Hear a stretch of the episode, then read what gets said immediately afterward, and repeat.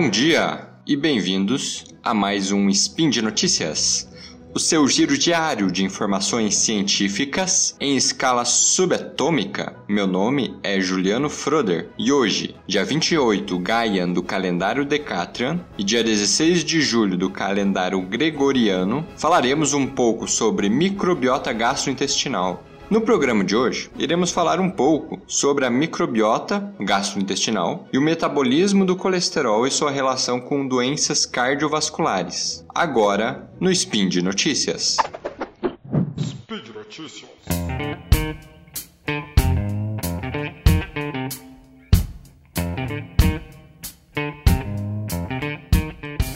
Primeiro é importante fazer uma caracterização, é, caracterizar um pouco o sistema gastrointestinal e a sua microbiota. Esse sistema ele apresenta uma grande superfície de contato, né, para que os alimentos, os nutrientes, nós possamos absorvê-los melhor. Essa superfície de contato varia entre 250 e 400 metros quadrados. Além disso, tem como função realizar uma interação entre nosso organismo, fatores ambientais e moléculas ou microorganismos que podem nos fazer algum mal. Então, nessa gigante superfície, que chega até 400 metros quadrados, nós temos, predominando nessa superfície, uma coleção de microorganismos, e a qual nós chamávamos anteriormente de flora intestinal. Mas esse conceito ele já caiu por terra e agora é simplesmente microbiota intestinal. É que essa microbiota sempre esteve conosco. Nós evoluímos em conjunto com ela. Então nós formamos uma relação mutualística. Pois quando enquanto nós oferecemos um ambiente com nutrientes para esses microorganismos, que eles possam se multiplicar, por outro lado, eles nos ajudam a manter a integridade da mucosa intestinal,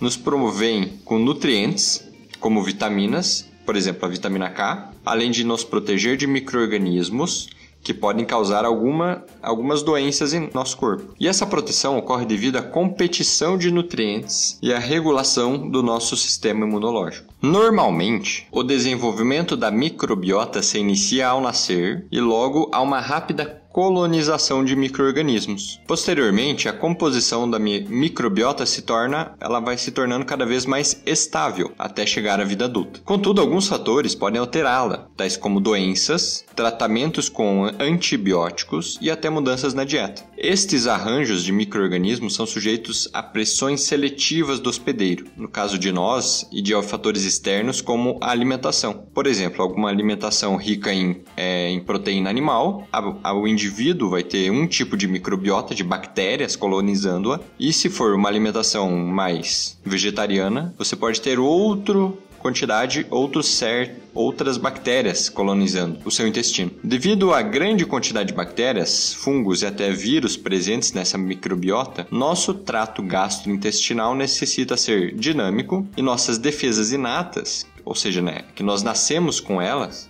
elas precisam ser in, estar íntegras para nos proteger dessas bactérias, desses micro-organismos. Algumas formas temos para evitar que essas bactérias nos causem doença. Eu vou dar um exemplo que é que nós, nós temos algumas células epiteliais e uma camada de muco. No caso da camada de muco, nós podemos dividir essa camada que fica no nosso intestino em duas partes. Uma parte mais interna, que ela é mais densa e impermeável, teoricamente deve ser estéreo, não deve ter bactérias nela, e uma outra mais externa, que ela tem uma característica que ela seria mais solta, que ela é mais penetrável por bactérias. E é aí que muitos micro-organismos vivem. Outra barreira que pertence à imunidade inata é a produção de proteínas antimicrobianas pelo nosso organismo. Uma dessas proteínas nós conhecemos como alfa defensina. Essa, por sua vez, tem demonstrado que a redução dela na mucosa gástrica tem relação com, com a doença de Crohn, que é uma doença crônica inflamatória intestinal. Por fim, produtos do sistema imunológico adaptativo, ou seja, que nós desenvolvemos ao longo do tempo,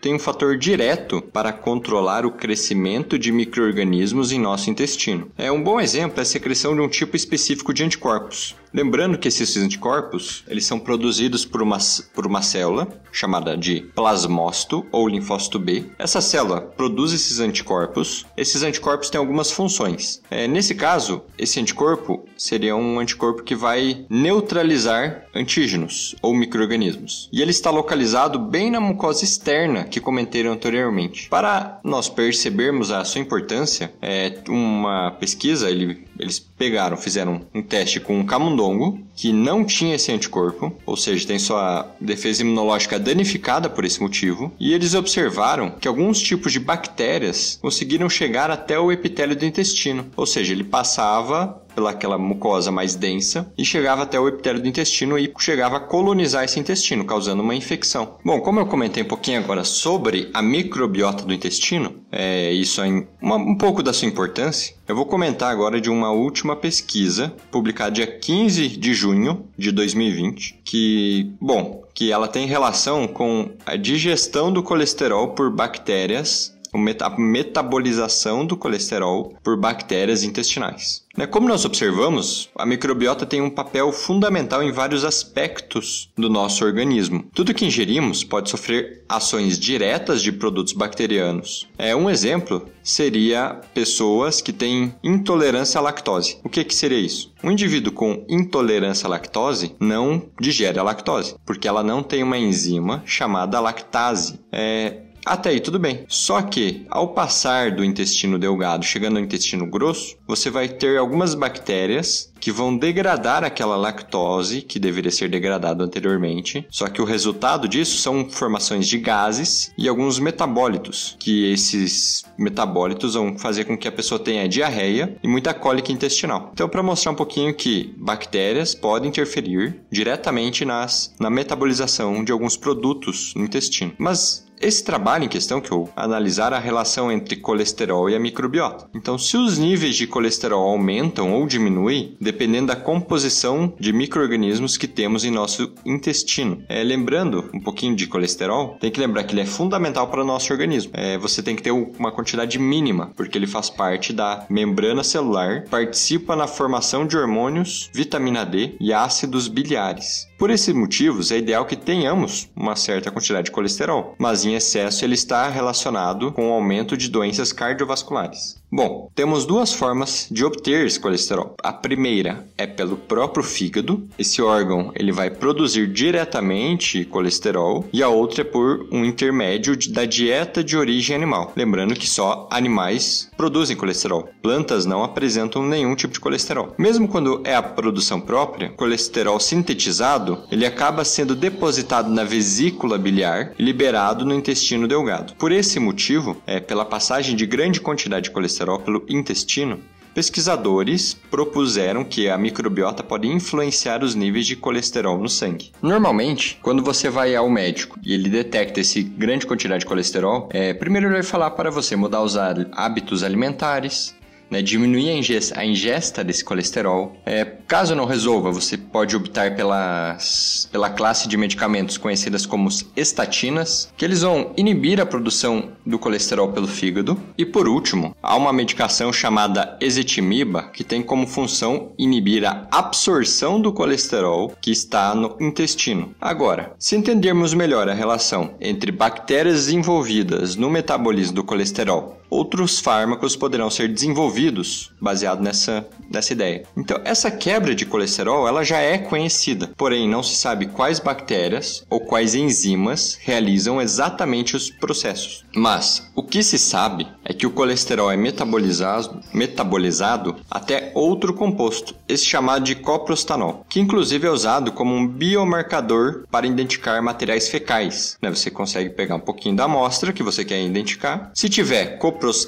você pode afirmar, confirmar que seria um material fecal. Além disso, neste estudo de 2020 que eu comentei, foi observado que a formação de coprostanol bacteriana em amostras de fezes estão associados com menores níveis de colesterol no sangue. É, para identificação das enzimas responsáveis, pesquisadores usaram uma técnica, usaram técnicas de bioinformáticas, utilizaram um banco de dados já disponibilizadas por outros pesquisadores e técnicas laboratoriais para ver se realmente essa enzima, ou é, esse gene produzia tal enzima que fazia essa metabolização. Usando essas técnicas, encontrou-se um gene chamado de ECOP 170, ECOP 170, e foi adicionado em uma bactéria, né? Você pegou, retirou um pedacinho do gene que você queria analisar e foi adicionado em outra bactéria, né? Com algumas técnicas de biologia molecular. Que essa bactéria a E. coli é, mais fácil de trabalhar com ela. Então essa foi cultivada em meio de cultura com colesterol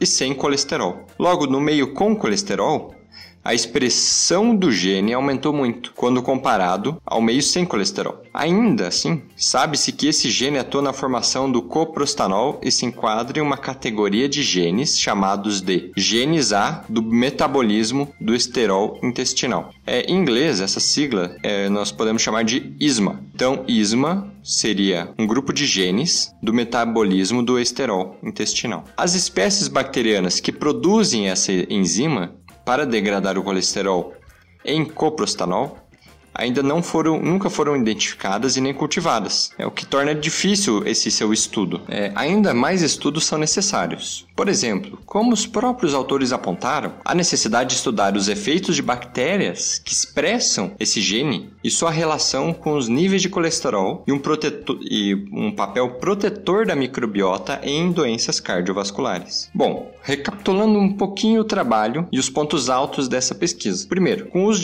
da bioinformática, descobriu-se esse gene, o ECOP170-ISMA. Identificou-se a presença deste gene em bactérias que pertencem à microbiota humana. E bactérias com esse ISMA presente estão associados com menores quantidades de colesterol sérico, né, colesterol presente no sangue, em humanos. E por hoje é só, pessoal. Lembro que todos os links comentados estão no post. Deixe lá também seu comentário, elogio, crítica, declaração de amor ou meme predileto. Lembro ainda que esse podcast só é possível acontecer por conta do seu apoio no patronato do SciCast, tanto no Patreon quanto no Padrim. Um grande abraço e até amanhã.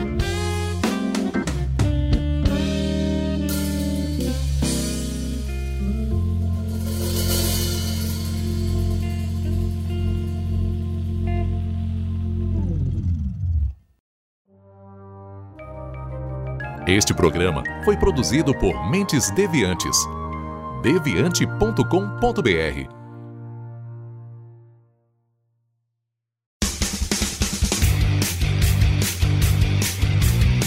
Cortes, edição de podcast.